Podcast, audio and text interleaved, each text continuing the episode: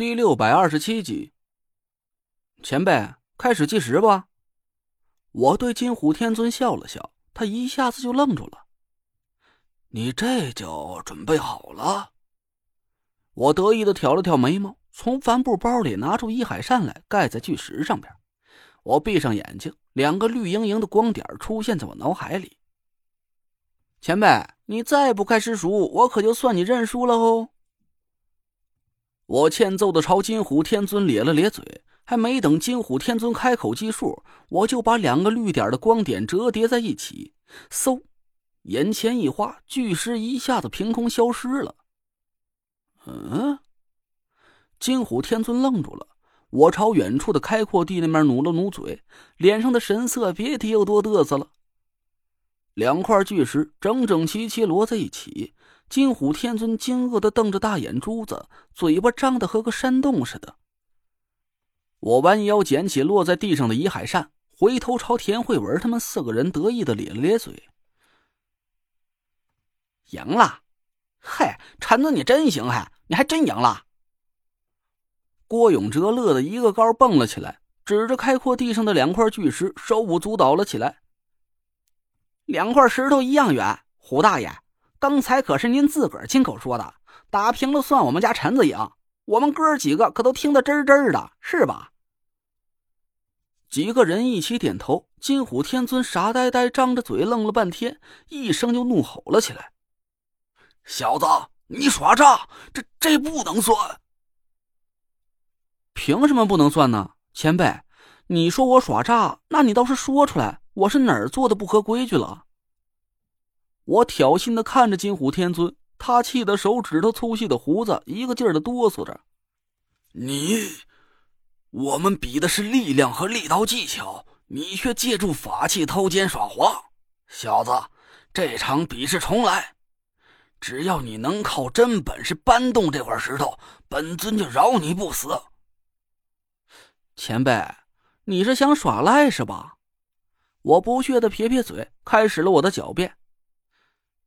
刚才咱比试之前是怎么定规矩的？第一条是什么？不许运用法力。那我用法力了没有？没有。第二条呢？不许震碎了石头。要不您受累亲自过去瞧瞧，我那块石头有没有掉一点渣渣？不用看了，没有。我摊了摊手说道：“咱只规定了不能用法力，又没说不许用法器，是吧？”刚才这场比试，我是完全按照规矩去做的。我倒是想问前辈，我到底是哪里偷奸了，又是哪里耍诈了？你要论起臭不要脸，金虎天尊绝不可能是我的对手。他让我这几句话给堵的是金毛倒竖，怒气满胸，吭哧了半天，仰天怒吼了一声：“无耻，卑鄙！”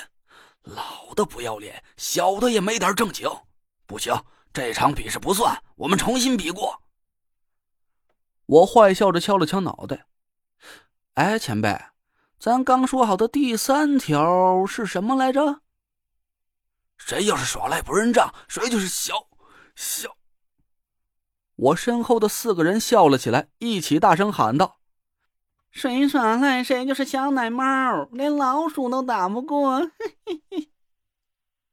我们几个人笑得前仰后合的，金虎天尊窘得老脸通红，却无可奈何。我确实是耍诈了，但我所做的一切都在允许的规则范围之内。只要金虎天尊不违反我们的约定，一口把我们吃了的话，那这一场比试我就已经赢了。猫大哥。别生气了，咱还有第二局呢，你要加油赢回来哦。唐果儿笑嘻嘻的走过去，搂住了金虎天尊的脖子。金虎天尊气鼓鼓的瘪着嘴，唐果儿抚摸着他的脑袋，一个劲儿的安慰着他。我也就是不敢笑出声来，其实啊，我早就憋得脸都发紫了。金虎天尊一脸委屈的蹭着唐果儿的手，就像是一只生着闷气想要大哭一场的小奶猫似的。再来！金虎天尊瞪着我吼道：“这一场咱得再加一条规矩，不许用任何法器了。”我耸耸肩说：“不用就不用，怕你不成？”我取下挎在身上的帆布包，递给田慧文，朝金虎天尊做了个鬼脸这次我不用任何法器，咱俩再硬碰硬的比一场。你要是再输了，可不许哭鼻子哟。金虎天尊瞪着变得血红的眼珠子，恨不得一口水把我给平吞了。臭小子，比就比，本尊要是再输给你，我就……哎哎，别赌咒发誓的。咱这就是随便比划比划，别当真，别当真。我赶紧拦住了金虎天尊的话头，我生怕这家伙输急眼了，真会跟我当场翻脸。这场咱就比速度吧。我笑着指了指开阔地上摞着两块巨石，喏，那边有现成的终点线，咱就从站的位置起跑，谁先跑到那边触碰大石头，谁就算赢。金虎天尊歪着大脑袋想了半天，那神色呀是对我十万个不放心，生怕我又取巧耍诈。不许用法器，也不许用符箓，你身上还藏着什么东西，都赶紧拿出来。我无奈的拍了拍身上，脱下冲锋衣丢在脚边。我说话算数，说了不用法器就是不用。你看，你看，我身上现在想藏什么东西也逃不过你眼睛了。你总不能让我脱光了跟你赛跑吧？金虎天尊绕着我走了好几圈，直到确认了我身上没藏着什么能作弊的东西，这才冷哼了一声，慢慢的趴在我身边，两只绿油油的虎眼死死盯住巨石的方向。我来当裁判，你们俩听我口令。唐果儿跳到我们面前，高高的举起右手。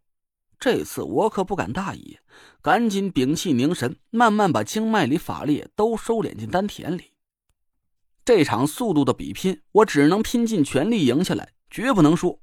要是比到第三场，我就只能和金虎天尊硬碰硬的比拼捕杀能力了。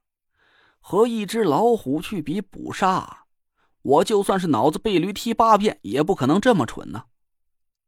幽冥鬼步已经是我最后一张底牌了。也是我唯一能获胜的希望。只要在速度上胜过了金虎天尊，我们就可以顺利的通过这道关卡了。